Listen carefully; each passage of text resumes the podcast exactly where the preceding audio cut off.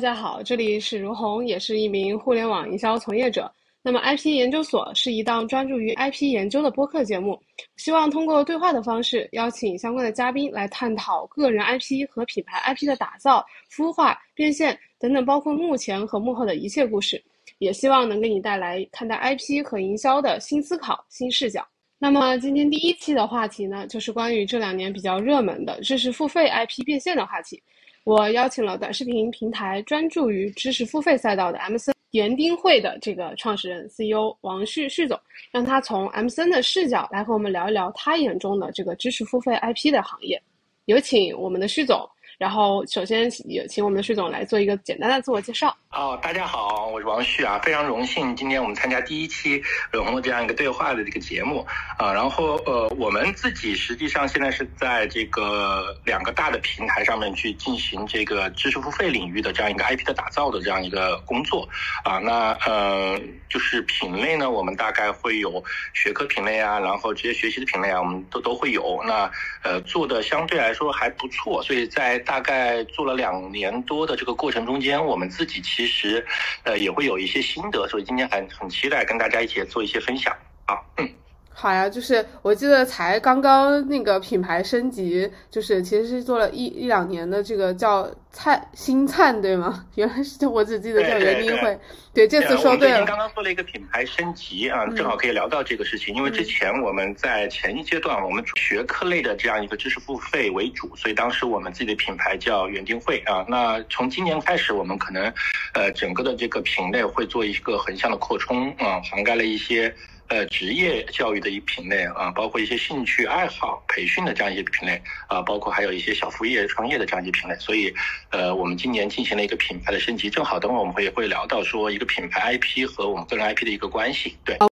我们的节目的名字叫做 IP 研究所，而其实 IP 这个词呢，又是近几年非常热门的一个词，但是呢，没有一个统一的官方的一个定义，而不同的人呢，对它又有不同的理解。想问一下徐总，你这边对于这个 IP 这个词的理解是什么呢？我们主要做的还是一个个人 IP 的孵化啊，所以我们可以先谈谈个人 IP。嗯，我们怎么理解一个个人 IP 呢？就是。呃，简单的来去说，就是呃，简单的来去说啊，以我们的合作模式，就是我们会孵化一些达人啊，这些达人可能具备一定的专业知识啊，那他们需要在这样一个短视频直播的平台里面去进行相关的一个传播。那在这个过程中间，我们需要帮他建立一定的个人品牌啊，所以我们会围绕着他的知识付费的产品，他个人的一些特殊的属性。啊，然后去孵化它，然后达到一个传播的这个效应。所以在这个过程中间，我们自己定位我们自己的这样一个动作，实际上是一个达人 IP、个人 IP 的这样一个孵化。那为什么我们定位成是一个个人 IP 呢？就是因为说我们在整个的孵化过程中间，啊，我们最终的一个商业化的产品的输出形式。我们实际上是以这个个人的形式在进行输出，就是我们所有的达人，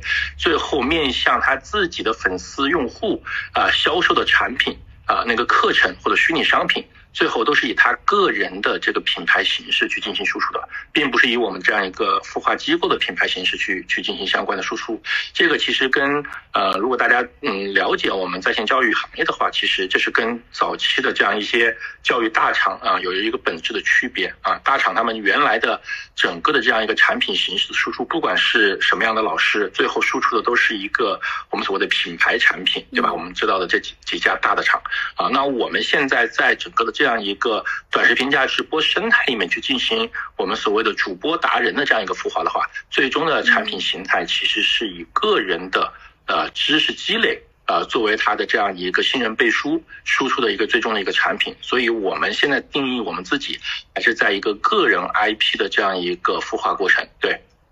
明白，其实也是一个比较新型的一个一个赛道，就是知识付费这个赛道也是这两年可能非常火起来的。然后，那您觉得这个知识付费赛道是一个好生意吗？或者是这种啊？我觉得是一个，嗯，是一个非常非常好的生意，而且这个市场我认为会非常非常大。首先，我们要我们要我们要去定义说，如我们要跳出早期我们所谓的非常丰富的内容创作的这样一些垂类啊，我觉得是一个非常好的一个生意啊。第二个。整个这个赛道实际上是一个非常宽的一个赛道。如果我们按照一个锤来去做，我觉得应该不下几十种各种各样的知识付费领域。对，这是第一个。第二个就是呃，可能专注的一些呃 K 十二的领域。实际上，知识付费我们现在看到是说，伴随着我们的短视频内容的这样一个传播，所以知识其实它可以涵盖很多，包括我们一些刚需的知识获取，比如像我们 K 十二这领域，包括还有一些我们的一些职业技能这样一些。我们所谓的晋升需求所带来的成人类的这样一些需求，嗯，包括还有一些兴趣爱好。啊，然后我们的这些老年人的这些琴棋书画、老年生活啊，包括还有一些其他的一些品类啊，我们一些小副业品类。所以，所以在我们看来，就是我们会认为整个的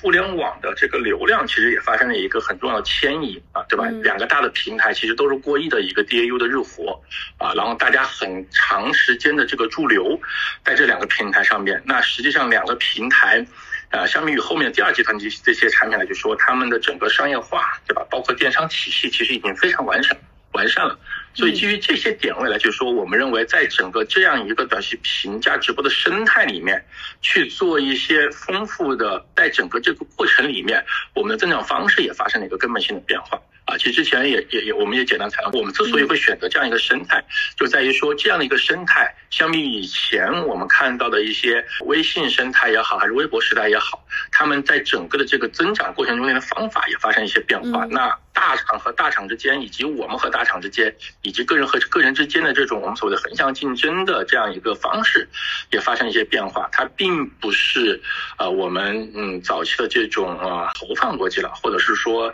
通通过。品牌或者加上一些资金的这样一些优势，能够很快速拉开这样一个我们所谓的这样一个差距的这样一个时代，其实也不是了啊！大家其实比拼的是怎么样理解平台的算法啊，怎么样依托于算法，我们能够产出更好的内容，以及在这个内容里面如何通过主播的一些能力，然后销转能力，能够去进行相关的一个更高效的一个销转啊！所以在这整个这个生态里面，我们认为会比以前。来说会更公平化一些，所以对于我们的一些计划启动的，或者是说早期的一些创业的团队，甚至是一些个个工作室，我认为都还是有机会的。对，这是第一个。但当然后面可能相对来去说，因为平台的成熟程度，以及说知识知识体系的一个更完整程度，那当然可能更专业的团队会在这里面会会逐步的就显露出来。对。嗯，对，其实这个我们之前也讨论过，知识付费 IP 的这个赛道，确实它的门槛相对来说是比较低的，它的这个轻轻量级的创业成本，它的整个的产品其实确实在交付链路上，比所有的 这些需要物流啊，需要这个的其他的一些实体产品，可能会有一定它的优势，对，然后。其实刚刚我们提到有很多的这些知识 IP 老师，他可能是出自于一些传统的教培机构。那么我们其实整个 IP 变现的背后呢，可能也是我们的一个 M 森机构在操盘。你认为在这个整个操盘的过程中，我们和这种传统的教培机构发挥的角色的差别在哪里呢？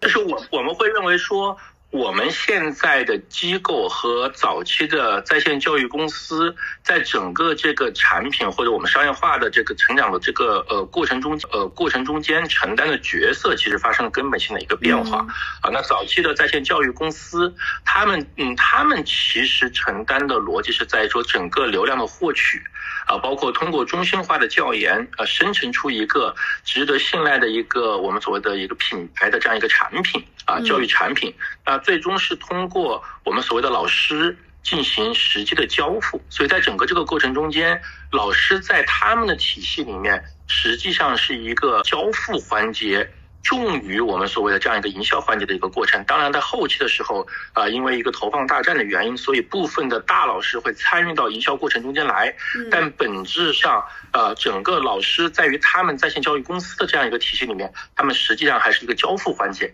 但是在我们现在去做这个短视频直播的这样一个生态里面，其实发生了根本性的变化啊！因为老师他不仅仅承担了最后的交付，他实际上要承担我们的内容输出啊，然后我们的流量获取，以及在直播中呃直播间中间的这样我们所谓的这样一个营销销售环节。所以在整个的这样一个呃我们的这个生态的变化所导致的就是老师本身承担的角色。也发生了一个变化。那伴随这个角色发生了变化，那我们机构在这个过程中间承担的角色，呃，也就刚刚红你说的那个势能啊，可能也发生了一个变化。我们对于老师的价值不再是我们所谓的一个呃教研能力的一个输出，嗯，而在于说我们如何帮助他去呃生成更好的内容，啊，如何去加强传播性，啊，如何能够提高直播间的这种销转的效率。这个实际上是我们对于整个主播达人的这样一个我们所谓的这样一个势能的赋赋能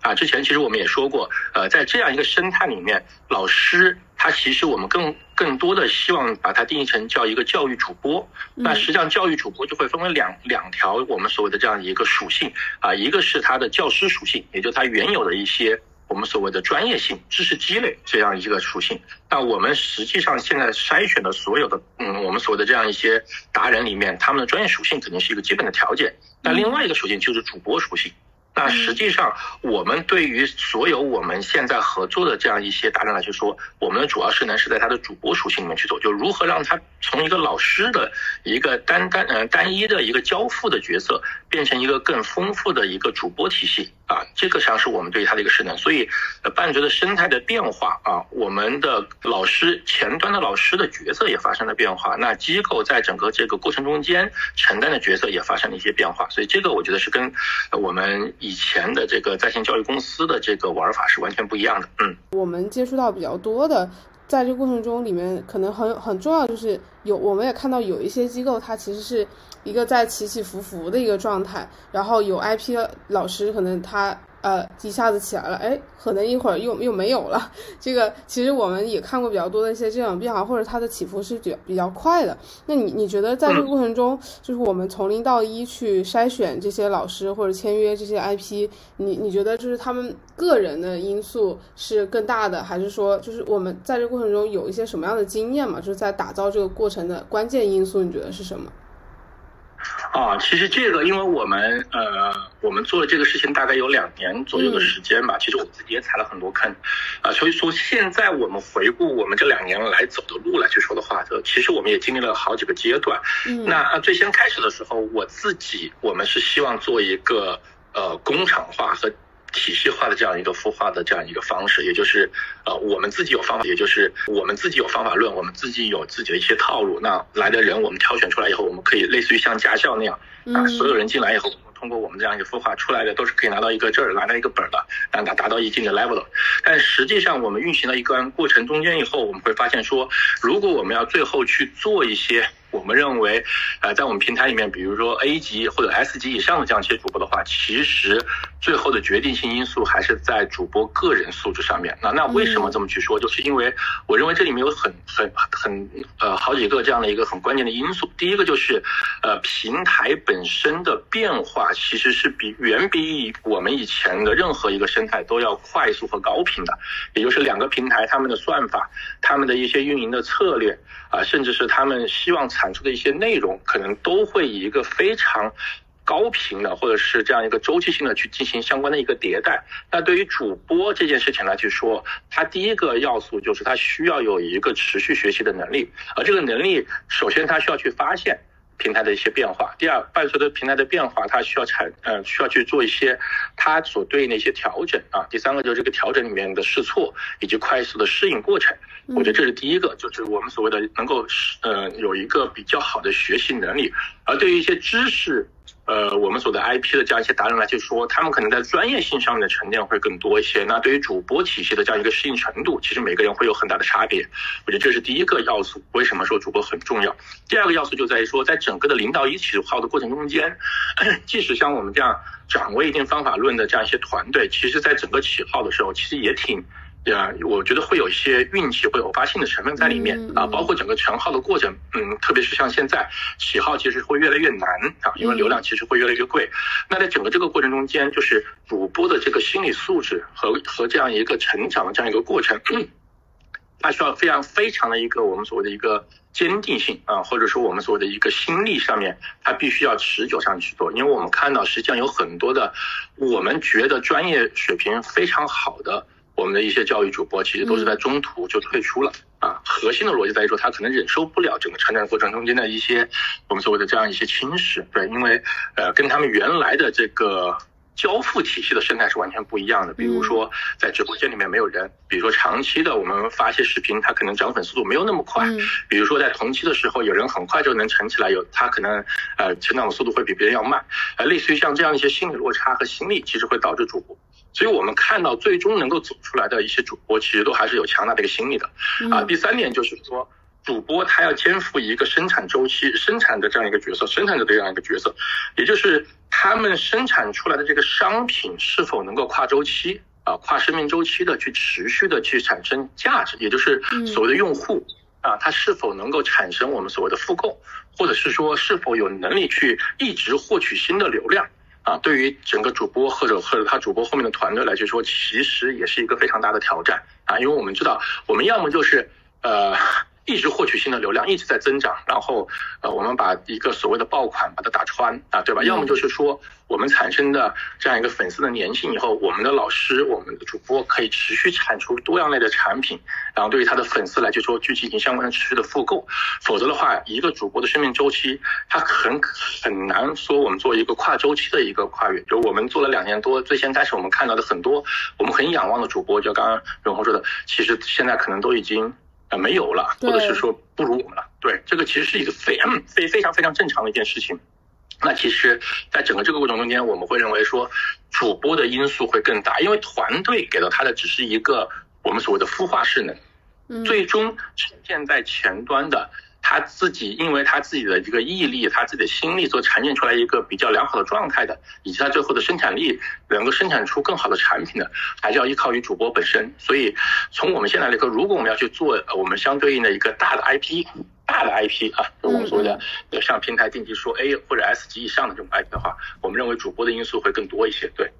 对，其实现在是一个还是在跑马圈地抢占资源的一个过程，对吧？然后是的，是的，对，就老师很重要，就因为真的就是，其实当主播真的没有那么容易，就他持续的对于人的这个心力啊，就各种坚持，还有他的一些反思和迭代，其实都有很大的要求。所以现在能坚持到最后的，其实他也是。呃，经过了很多考验，而且就是整个团队其实也是付出了很多的一些这个努力的。然后确实我们看到现在能够持续的就跨越周期还存在的一些主播，他整个的团队还有他这个主播的这个整体的成熟度确实是非常高的。嗯，然后对对对对。在在这一点上，其实其实其实之前也是说过，其实那个我们呃新菜这边是尝试过批量的孵化呃这个老师和达人的，就后后期发现，你觉得是真的是有这种，真所谓的这种可复制的方法论吗？就这个其实 一直都是就作为就非常非常想就好奇的一个点，就是所谓的有真的有一些这样的流量密码或者可复制的方法论吗？嗯，就是从我们现在自己的认知，包括其实刚刚好，昨天我们还在开这个会，因为我们昨天刚刚启动了一个新的业务线条啊。嗯嗯。然后，我我我个人还是坚信说，我们是可以去做工厂化的，因为对于我们机构来去说，我们最终肯定还是希望是一个流水线工厂化的这样一个孵化的 SOP 的模型能够打出来啊。所以，但是基于我们的认知来去说，我认为我们要去降低我们的预期。啊，我们的预期是什么？就是说，如果我们孵化的是一个个人 IP，那这个个人 IP 有多大？因为 IP 是有大和小之说的啊。那我们刚刚其实说，如果说我们要去进行一个 A 呃或者 S 级的这样一个主播，我认为它那个是现象级的，就是需要依托于很强的主播的属性啊，对吧？因为好的主播真的是可遇不可求，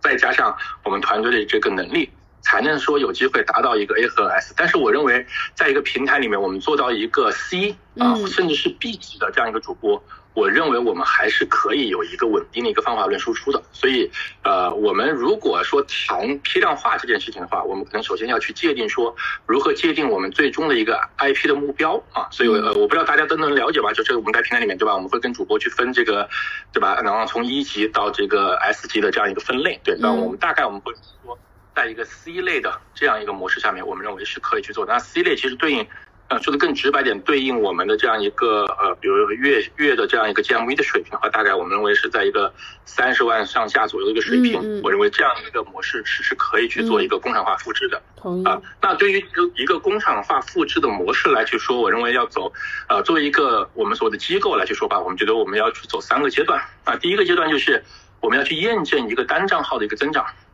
单账号你能够把它做到一定的一个阶段，且在这个过程中间能够沉淀出来一个我们自己认知的一个所谓的这样一个方法，我认为这是第一件事情。那第二件事情就是我们要去探索可复制化这个过程，就是当一个账单账号能够做起来的情况之下，我们是否有有有机会呃去复制这个单账号的一个方法论？这个里面其实有很多的机构可能就就就没有跨过去。那这里面可能有些偶然因素，还有一些就是说它本身在做单账号的时候的这个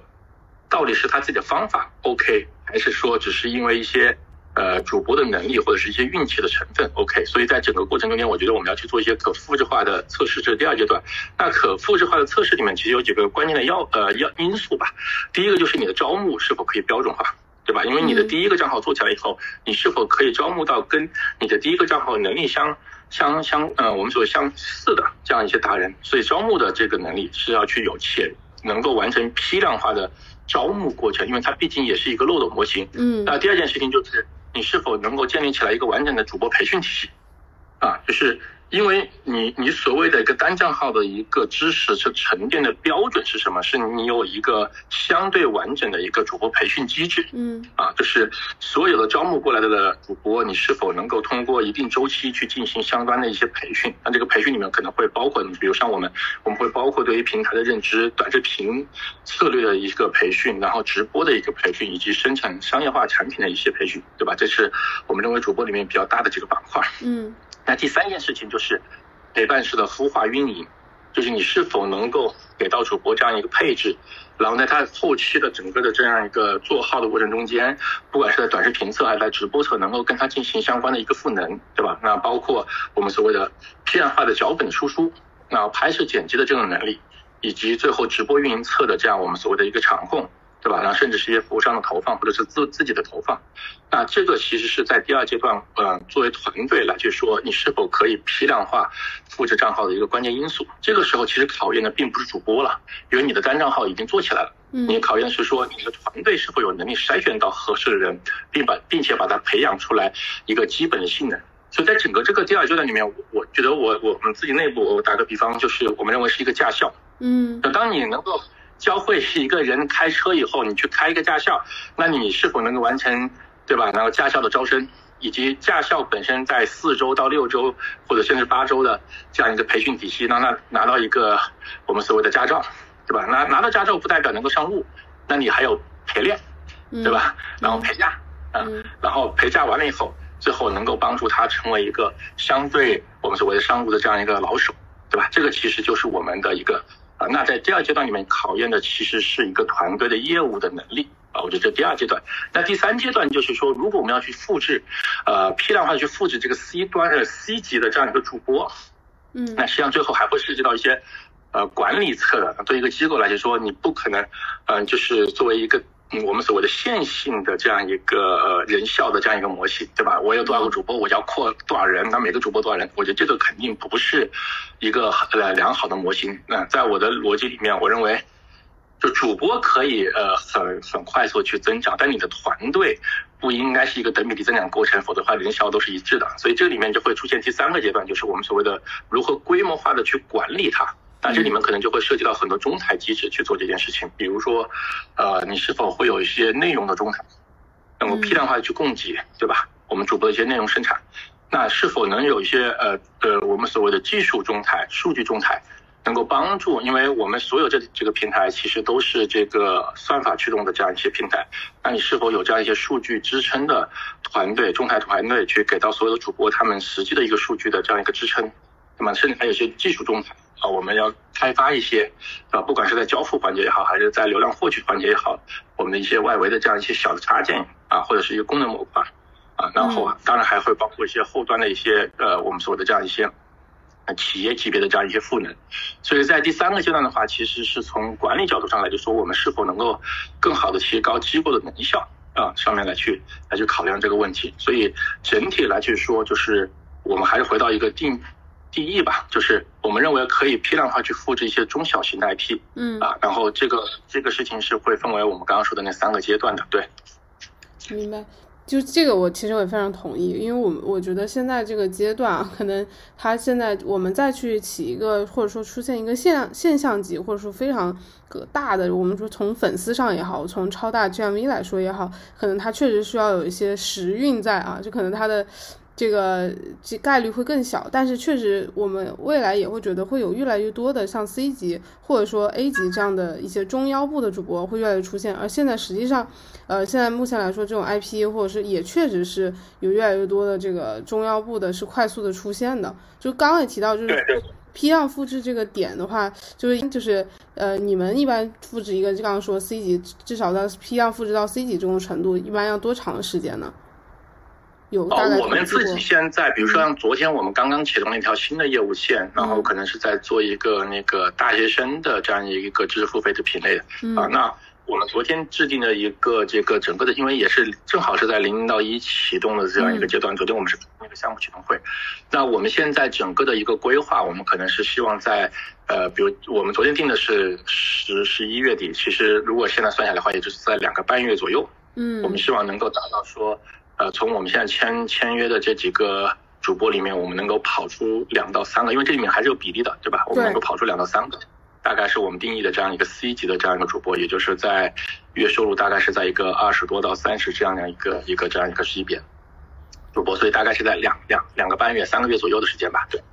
明白。对，刚刚也提到，就是其实整个。大家也都是在尝试说，呃，更多的去把这个 M C N 的这种形式，就是变成一个批量化，有点像工厂输出这样子的一个方式。但实际上，确实我们之前可能对于这个品牌的这个 IP，因为像像一些学而思也好，或是就我们说这种五大网校传统的教育机构，对他们来说，可能他们更多的在平台上的一个势能是他们的这个品牌势能。就比如说，我可能是 因为知道你。而知道你是某某老师，我会想你是，比如说啊原原原编程原辅导的谁谁谁啊，而不是说我知道你是谁谁谁老师。而现在其实我们现在发现这个支付费这个颠覆了一些，就是很多老师他可能。就是站出来了，然后他只我只知道你是什么什么老师，而我不知道你的背后是谁，或者是你是谁。那这过程中，就是刚刚也提到的这个品牌 IP 和个人 IP，就是我看知识付费赛道里好像没有人去专门去打自己这个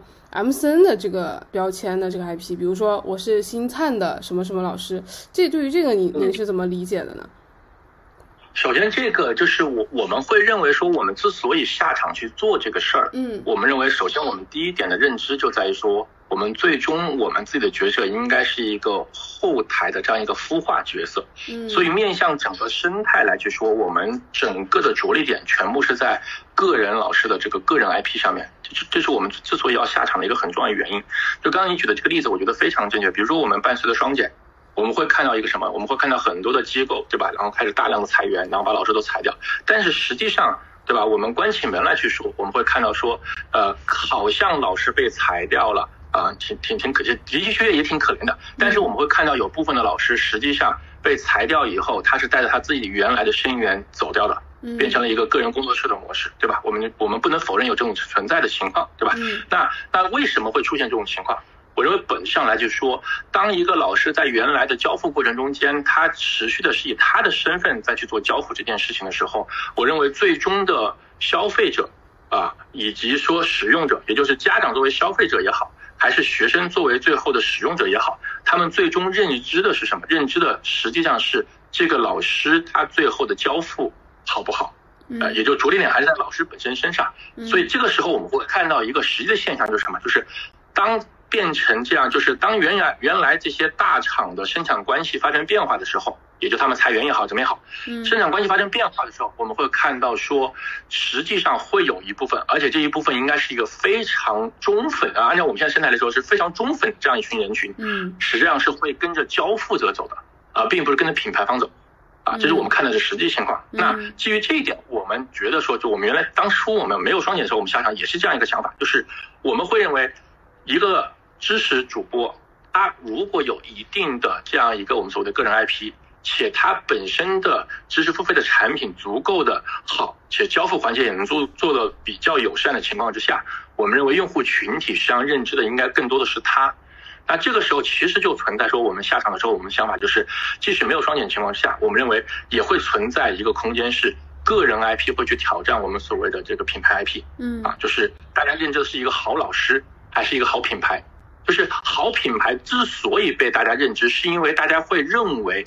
原来的这些在线五大网校也好，这些在线教育公司也好，他们的师培体系可以培养出来好的老师，嗯，以及他们的中心化教研的产品能力。那当我们去孵化个人 IP 的时候，我们会认为说，消费者一样会去看待说，我认知这是一个好老师，所以他自然会产生出一个好的我们所谓的呃知识产品，所以这个本质上是并不矛盾的。那从我们所谓的这个商业运转的角度来，就是说，我觉得大大的把这个我们所谓的供应链条给给这个缩短了，对吧？对，缩短了，呃，更高效了。我们所有的在前端在短视频生态里面，我们看到的是什么？是一个老师。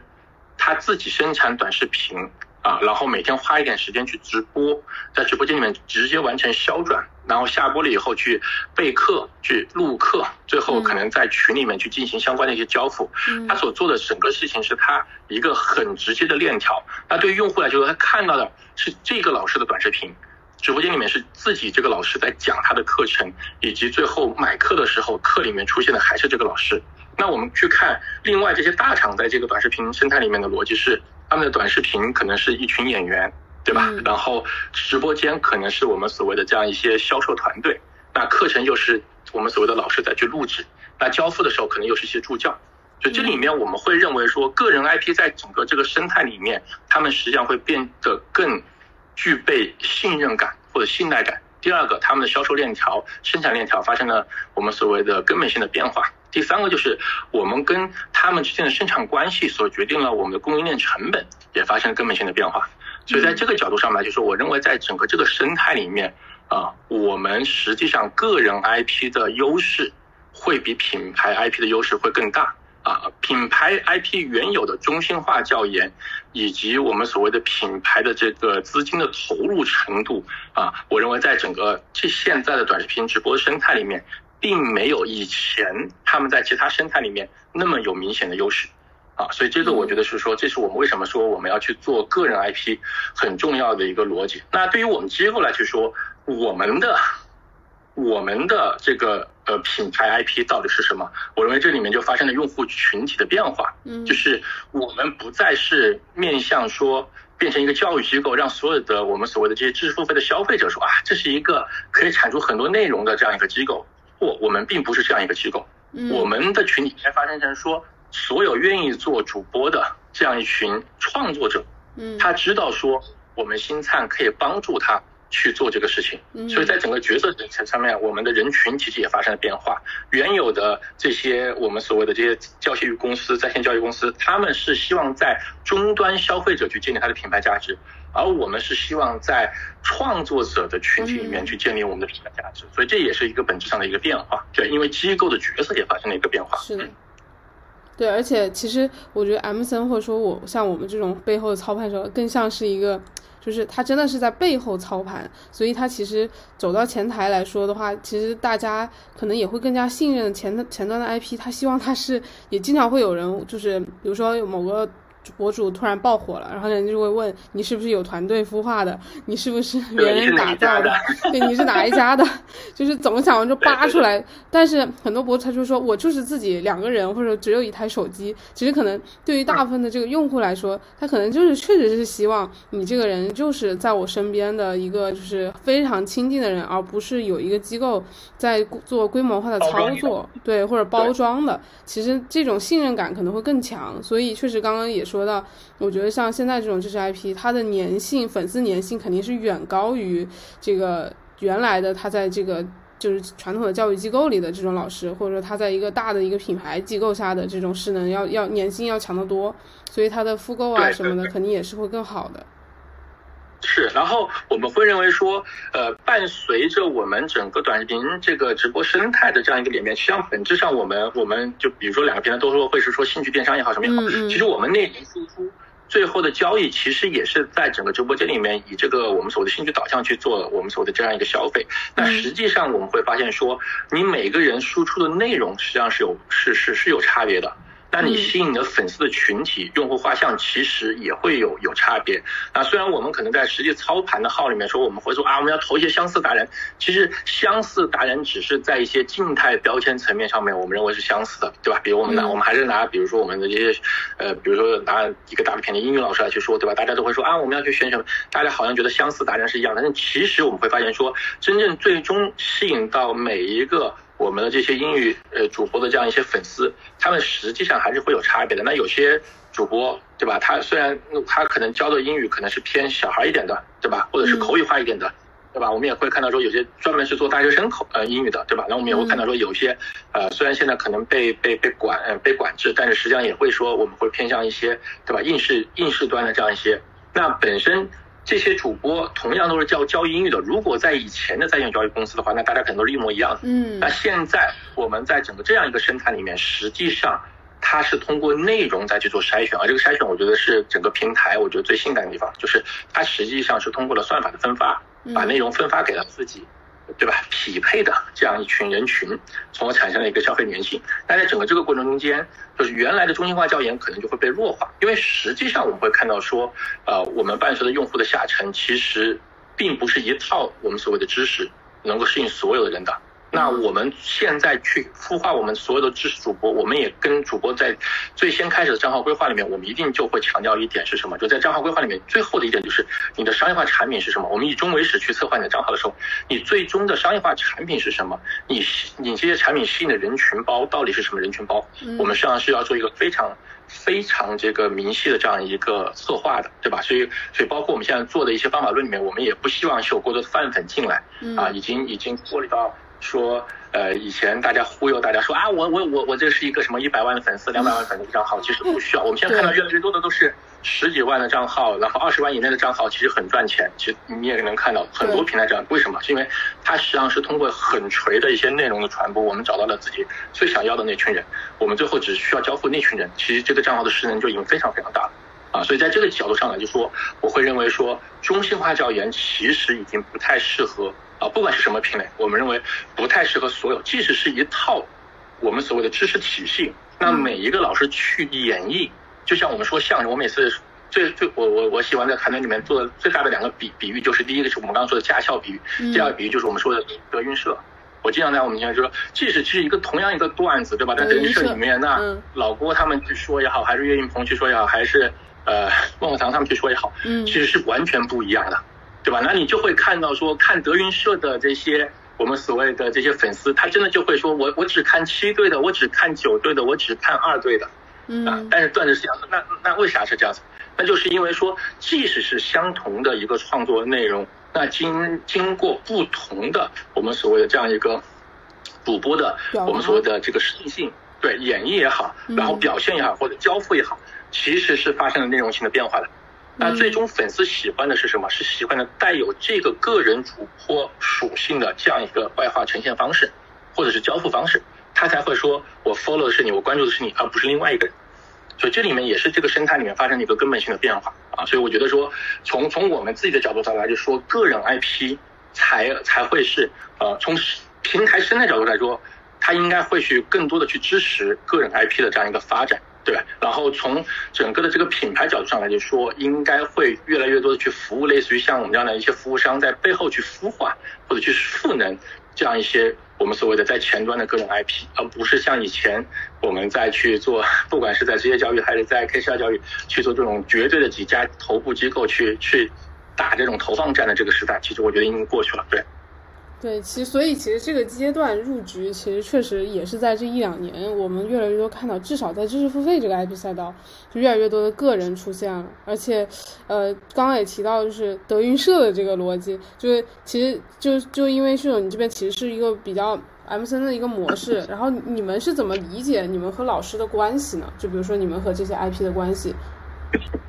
就是我们跟老师的关系，我们从头到尾我们定，我们都还是一个服务型关系。啊，是一个是赋能的这样一个关系。那其实并不是一个这种这种我们所谓的这个雇主关系啊。所以第一个就是从生产关系上来就说。啊，我们我们会改变说他不是我的员工，对吧？我们只是一个合作关系。嗯，那我们可能整个呃合作的这个协议什么，都是一些我们的这个经济合作的这种协议逻辑，这是第一点。第二点就在于说，在整个这个过程中间，我们说过了，他实际上本质上是一个教育主播啊。那我们现在至少在现阶段来去说，我们不会实际参与到很具体的他的这个教育属性的这样一个生产过程啊。所以我们所有的合作的老师里面。呃，不管是什么品的老师里面，他第一他要具备生产能力，这是我们挑选他的一个基本要求。嗯，啊，就是他自己要生产啊。未来我们给他做了很多的我们所谓的垂直的粉丝以后，粉丝说需要看什么东西，他需要有生产的能力啊。这是我觉得第二点，就是我们认为这是他的一个基本条件。那第三点就是我们给到老师的是什么？我们给到老师的是在他的主播属性侧，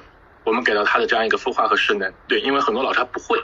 啊，所以这里面就会包括我们我们传统被大家理解的，我们怎么去拍录。然后发短视频以及短视频的一些运营啊，我们怎么去做直播？直播怎么去上品？然后流量怎么做？然后这个销转呃漏斗怎么去做？我们怎么去提高我们的 CTR 或者是我们的这个 GPM，对吧？所以这些东西都是我们就是在整个这个操盘过程中间，我们需要去给老师去做的一些赋能。对，所以在整个这个过程中间，我们不，我们定义我们自己跟老师实际上是一个合作关系，然后大家做。各自擅长的一个事情啊，这样的话其其实是更直接和更轻便的一个逻辑。嗯嗯，明白。对，因为刚刚其实也提到，其实。呃，我们新灿其实最早是那个上了快手的这个上市的这个图书的上面是其实有一版就是专门的一个教育板块，那个时候还没有双减这个事情啊。那其实是也做了这个关于普惠教育的一个一个一个专门的有一个专栏是在是讲我们这块的内容的。然后其实保持到现在我知道也是在快手还是非常头部的这个一个一个 M C 的一个级别。然后其实你我们是后期我才陪伴你，我们到是吧？某音我们到这个抖音来，然后后面再到。可能现在也会想要去再去尝试一些其他的平台，因为呃，目前来说就是可以呃分享一下，就是从各个生态的这个变化，因为是是什么样的一个这个感知或者一个差别有什么？就从你们的视对，其实我我们现在我们最近开始是做快手，当然是一些因缘巧。我的原因去做，那实际上呃，就是我们做了这一段时间以后，我们自己现在呃，我们自己的老师其实最先开始去做孵化账号的时候，其实我们不会规避说我们一定要去做哪个平台，所以基本上我们现在的孵化过程是老师们都会去做一些多平台的分呃分发，那实际上跑了一段时间以后。我们就会看到实际一个情况，就是老师因为他的一些内容输出的调性也好，他自己的外化形式也好，以及一些运气成分也好，最终可能在一个把月左右的时间之内，我们就可以明显看得到每一个老师他自己所谓的一个主战了。就就我们现在有，所以我们我们现在从早期的零到一的阶段的启动，还不到零到一，我们可能零到零点五的阶段的时候的一个启动，我们实际上是一个无差别的试的，在一个我们试内容和试范围的这样一个阶段。那实际上是通过最后的数据反馈，我们最终去选择说每每一个老师的一个主站和他的一个辅站。那因为我们现在其实都是多平台在分发啊。那另外一个就是我们说如何去理解这样一个平台的差别，其实我们觉得。呃，因为平台的产品本身还是发生了很多变化的，就是其实，呃，我不知道大家有没有做真正做这些 IT 产品，就这些产品里面其实会决定了说，呃，最终的一个用户调性以及运运营的一个策略上的一个变化。比如我们说，呃，对吧？我们自己的这个。抖音这块可以说品牌对吧？抖音这块对吧？我们看到的绝大绝大绝大多数的人实际上是上下滑对吧？瀑布流的逻辑再去做。那我们会看到快手这边，他们实际上还有呃，就是一些原有的铁粉，他们实际上还是用的 APP 是主快手的主主站的 APP，那实际上它还是一个双链模式啊，关注页入口的流量场是最大的。对吧？那但是我们现在看的是说，呃，平台侧会，我们昨天还在讨论说，抖音可能现在会快手化一点点，因为也在做社群，也在做一些私域的维护。那快手这边也在做一些精选和 light 版，然后去讲抖音化啊。那包括视频号，我们会看到说，在整个的这个我们发现这边的一个入口，其实也会做一些割裂。那我们自己总结出，平台的这些产品的差别，导致了最终的产品调性也会发生。呃，很大很大的变化。我们自己现在形容我们抖音的话，其实我们之前说过，就是抖音其实量级肯定是最大的。就是如果我们要去做一个 top 级别的这样一个主播的话，其实肯定首选这样一个平台，因为不管是从用户规模或者用户的消转效率，以及我们的这个 UP 值，对吧？来去说，那肯定还是这边是大的，这个我觉得毋庸置疑。但是抖音侧我们会认为说，我们每天就像是我们我们都每天都准备的很好，对吧？然后我们就呃打鱼出海，我们把我们所有的装备，然后我们所有东西都准备的特别好，然后我们就出海去打鱼了。那今天可能就打回来，有可能打不回来。对，所以它实际上为什么会打不回来，会打回来？其实有很多各种各样因素所造成的。就是如果真正做过号的这个小伙伴们，他们应该都能理解吧？不管是从流量的质量也好，还是说同时段我们今天，因为它是赛马机制嘛，对吧？今天你出去之后，别人肯定也在打，你也在打，对吧？我不知道大家看过那个，有有有有那个纪录片是专门讲那个嗯捕鱼的，老外出去捕鱼的逻辑，其实就一模一样，对吧？大家把就全把船开出去，今天看谁能捕得到，对吧？然后去找找哪个地方有鱼，对吧？然后怎么去打？其实方法都有，但是每天可能效果不太一样。但是呢，它是有机会能够盆满钵满的回来的。所以我觉得这是第一个，我们认为抖音测的逻辑。那快手测，我们认为不是这个逻辑。我们认为是我们可能把我们运到了一个公海的岛上去，或者是一个填海的岛上去，我们开始去去做围栏。我们把我们先开始是把最先开始。捕获的这样一块地，我们先把它经营好，然后慢慢的再再往外面去建基地，对吧？就像我们在 在在在在南海那样，我们先去填这个岛，我们有一个岛礁，我们去填，越填越大，越填越大，越填越大，对吧？它实际上是一个从公海里面捞到了一部分流量以后，我们开始持续的通过自己的这样一个运营，啊，从老铁的粉丝往上如果往外去扩的一个过程，嗯，所以它可能会慢，但是它的复购逻辑会更好，嗯，因为我们实际看到效果是。抖音测它就是每天我我其实我们还更加追求的是每天下单的，比如交易的这些新粉率，嗯，要要追求更高，对吧？我们非粉的转粉、非粉的消费和非粉的这样一个进入，我们其实都是我们非常重要的一个指标。那在快手测肯定完全不一样，我们追求的可能就是老粉，对吧？老老粉来的这样一个复购下单这个比例，其实平台是完全不一样的。那对于视频号来去说的话，其实大家现在都比较火，也比较觉得好像还可以。但是我认为，第一，它的商业化程度可能还没有那么完善；第二就是。我认为它会是一个私域运营的一个工具体系，它并还没有达到一个我们所谓的一个完整的生态。虽然现在可能会跟微信会更好的对接啊，包括企微去对接，未来 maybe 它所以它的建设会日趋完善，但是现阶段它还不能称之为是一个完整的生态。那这样的话，我们去做视频号的这个团队，我们要考虑的问题是说，你是否把它作为一个直播工具，直播完了以后，你是否具备一定的这个私域运营能力？啊，因为没有私域运营能力的话，视频号的增长其实是没有，呃，前面两个平台在公海里面去捞要快的啊，因为它实际上还是通过你的，本质上是通过你的私域的关系型裂变，再往外面去扩这样一个流量。虽然官方会给你一些范粉，但本质上最终还是西，还是由内而外的这样一个扩展的一个过程。它实际上是一个围海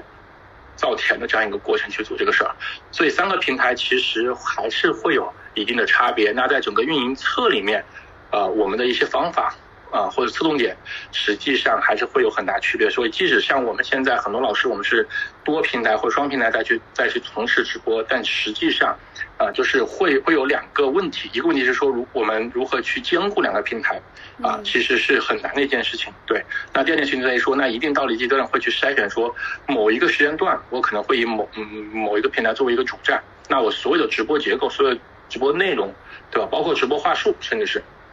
我们可能都会调整成是这个平台更更适配的这样一个模式去做这件事情，啊，我觉得这个可能是就是我们在整个平台选择里面的一个一个一个考量吧，就是我们的逻辑里面，因为平台调性不同，然后这样的话运营方法不同，老师老师自己的主播的这个这个外化形式也会不同，对，嗯，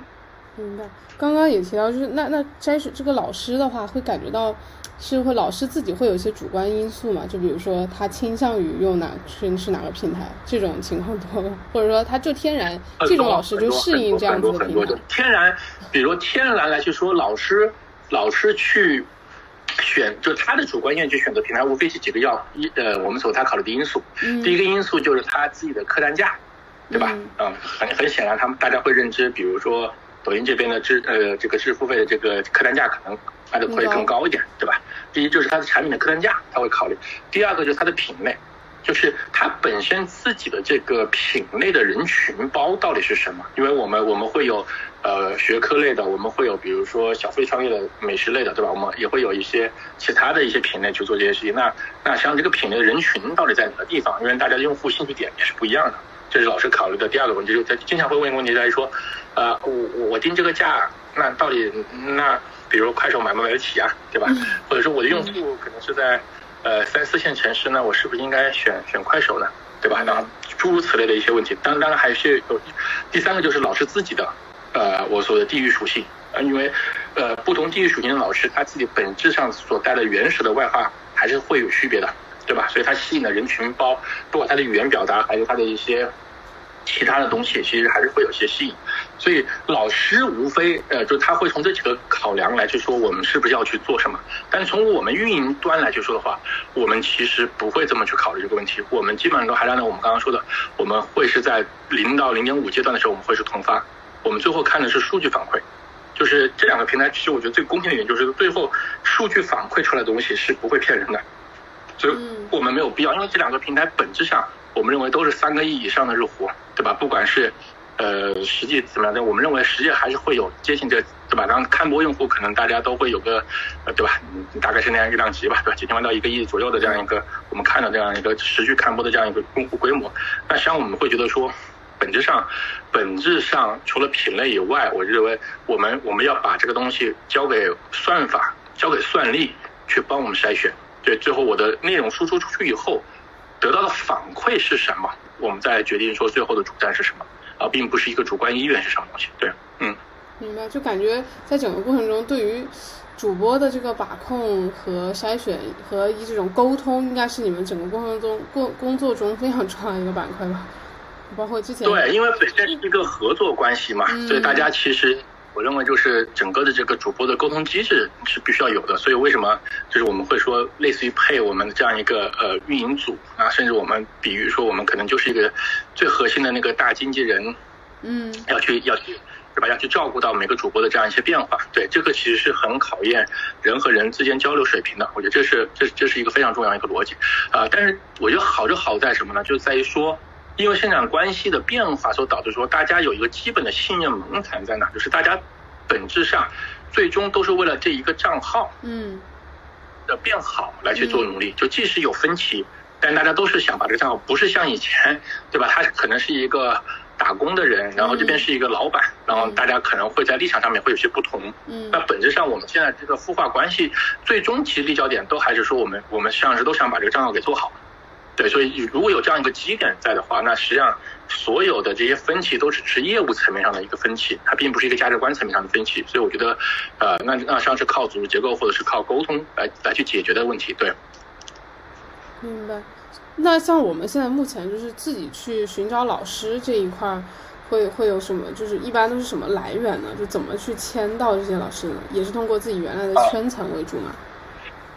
我们现在其实几个大的渠道啊，第一个就是我们就直接开始招募啊，招募的话，那实际上会会有几种方法，第一个是我们就是招聘网站，对吧？然后第二个就是我们自己会有做招聘的账号，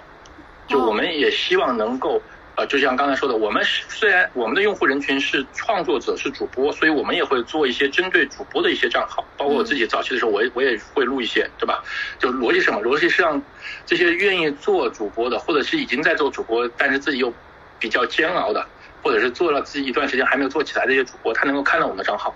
对吧？然后其实早期的一些教大家做账号的那些割韭菜的账号，其实也是这个逻辑。我觉得这这是第二个，就是我们会去做这个事情。第三个就是说，我们自己会有嗯。我们自己会有一些我们自己的一些呃私域渠道，去获取一些老师，去完成这件事情。对，然后第四个就是说，现在的的确确随着品牌的这个逻辑，我我们会看到说，还是会有很多呃可能这些创作者知道，比如我们做的一些 showcase，嗯，啊，然后他们会找过来，会去做一些这样的一些合作的探讨。对，那我们现阶段其实今年。比如在一些成熟业务线上面，我们其实也发生了一些变化，就是我们可能因为嗯客观来去说，就现在的创作者信号其实越来越难啊，所以我们从今年就成熟业务线，因为我们现在开开一些新的业务线，我们可能都是从零到一还是这样去做孵化啊，或者是这个怎么样？然后，但是我们在一些成熟业务线上，我们今天很多的策略都是我们会去挑选一些我们认为相对来说。有基础点的这样一些主播了，但是可能不是完全从零到一孵化的过程。对，那呃逻辑在于说，第一，我们希望找到一些他至少对这个平台，对吧？对这个生态有认知的，对，不需要我们再去做一些培训了，对吧？第二就是说，我们给他的赋能可能会更直接，比如他之前就是做了，然后涨不上去，那我们就直接帮他去涨。啊，如果是他以前做嗯涨还可以，但是直播间不赚钱，那我们就直接帮他去做赚钱商业化这件事儿啊，就这样的话，我觉得在整个这个变现角度或者是这个成长角度上来说会更高效一些。那的的确确，生态上面其实也有也有挺多种，嗯，我们所谓的这样一些创作者的，就做了一段时间，不管是自己做还是一个小型的几个人的这样一个工作室去做，他们可能都会到到了一个阶段啊，希望会到达一个瓶颈。对。那其实我觉得到了这个时间点啊，去做这样一些嗯，我们所谓的整合也好，或者是一种协同啊合作也好，其实我认为是未来一段时间这样一个一个比较大的趋势吧。对。嗯，对，就是。第二，现在也会有越来越多，确实机构开始说我要签一些，就是有一定小基础，就是我们说我们经常自己会说个人的那种 IP，就是纯野生一些的，状元号野生，然后我们再用通过机构的这种变现的能力，帮你去放大你的整个的变现的能力和变现的结果，可能这个也是比较快的一种方式。对对对对对对对对对，因为从我们来就说，它是一个最好的资源不浪费的结果，因为他们已经在沉淀他们自己做好的一些基础的这样一些，对吧？我们做的资产了，那我们去上去就是在它原有的一些资产层面上面去做放大啊，这个可能会更高效一些。对，嗯，我们其实挺挺挺希望去做一些交流的。其实我们会看到说很多野生的野生的一些呃我们做的账号，不管是个人的还是一些小的团队去做的，其实在很多。我们认为，他们也会有他们的一些知识沉淀。其实我们还挺挺希望去做这样一些交流，或者是互相学习的这样一个过程的。那包括还有一些就是说，我们可以很快速去进行一些合作，然后整合，其实我们都还挺欢迎的。好啊，好。好的，我们这一期就到这里结束了。然后感谢旭总从知识付费 M 森的一个视角，给我们提供了很多新的视角和见解。然后到这里结束，拜拜。辛苦辛苦辛苦，旭总。嗯。好，拜拜，拜拜。